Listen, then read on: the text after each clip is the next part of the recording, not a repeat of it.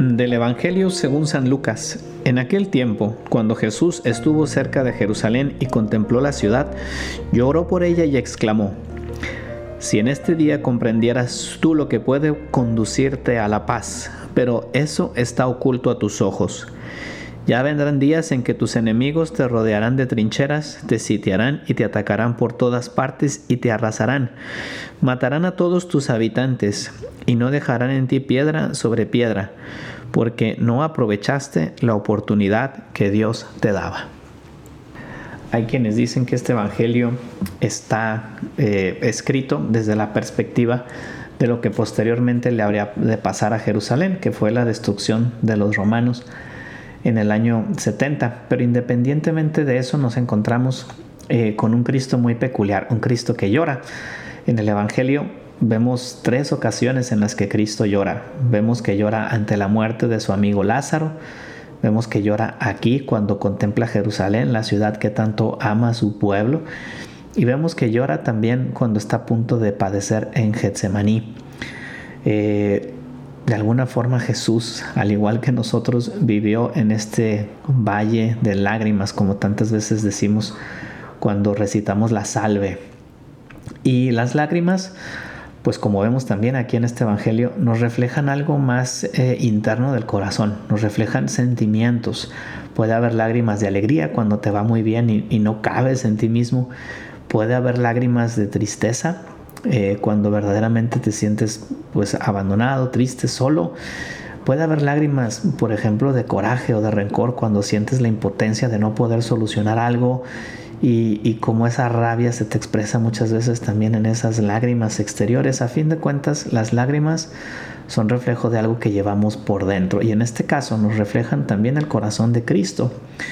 Ese corazón de Cristo que ve esa ciudad de Jerusalén que llora por ella y sobre todo llora porque los habitantes de esa ciudad a los que él venía pues a evangelizar, a transmitirle su amor, muchos de ellos, no todos, pero sí muchos no entendieron ese mensaje. Esa frustración de Cristo, ese darse cuenta de que pues no había podido lograr todo lo que él hubiera querido y que a fin de cuentas pues también de alguna forma nos hace ver que si Cristo no pudo, pues muchas veces también nosotros no vamos a poder.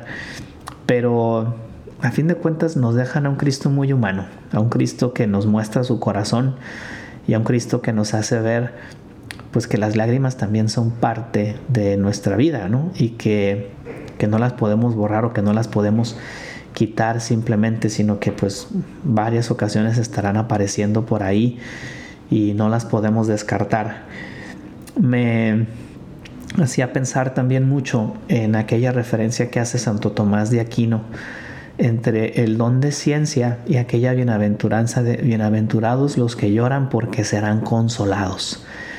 Y él, en pocas palabras, eh, relaciona esta bienaventuranza precisamente con las lágrimas, las lágrimas con, con el don de ciencia, porque dice que el don de ciencia pues es aquello que nos ayuda a ver las cosas, las realidades humanas según Dios, y me ponía a pensar en este Cristo que vemos en este Evangelio y en cómo en este pasaje esas lágrimas también son signo de ese ver las cosas de cara a Dios y de cara a la eternidad. Podemos contemplar nuestra realidad mundana desde muchas perspectivas.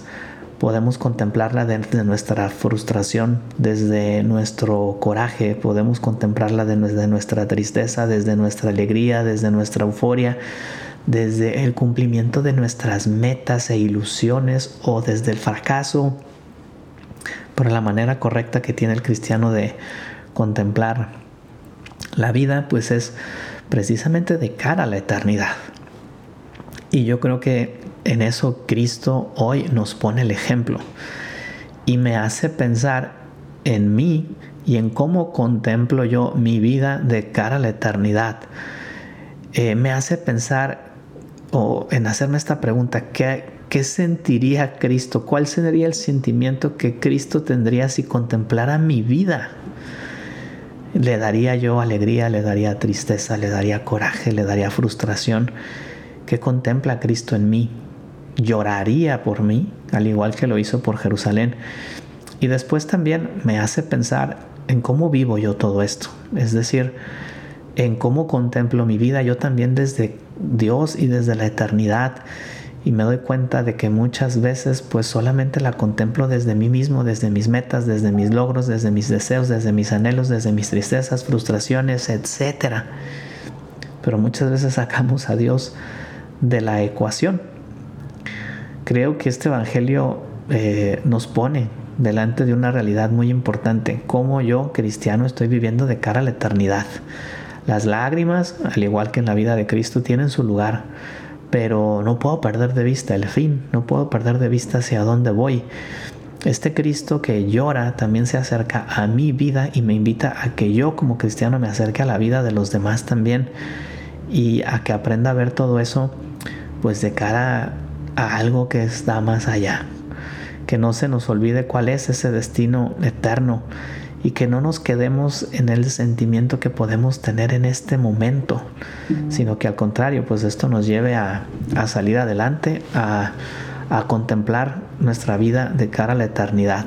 Si este Evangelio nos puede dejar algo, pues yo creo que es eso. Además de un Cristo muy humano, la conciencia también de que las lágrimas son una parte de la vida, pero no son toda la vida y que siempre con Él siempre hay esperanza si sabemos ver las cosas y nuestra propia vida según Dios.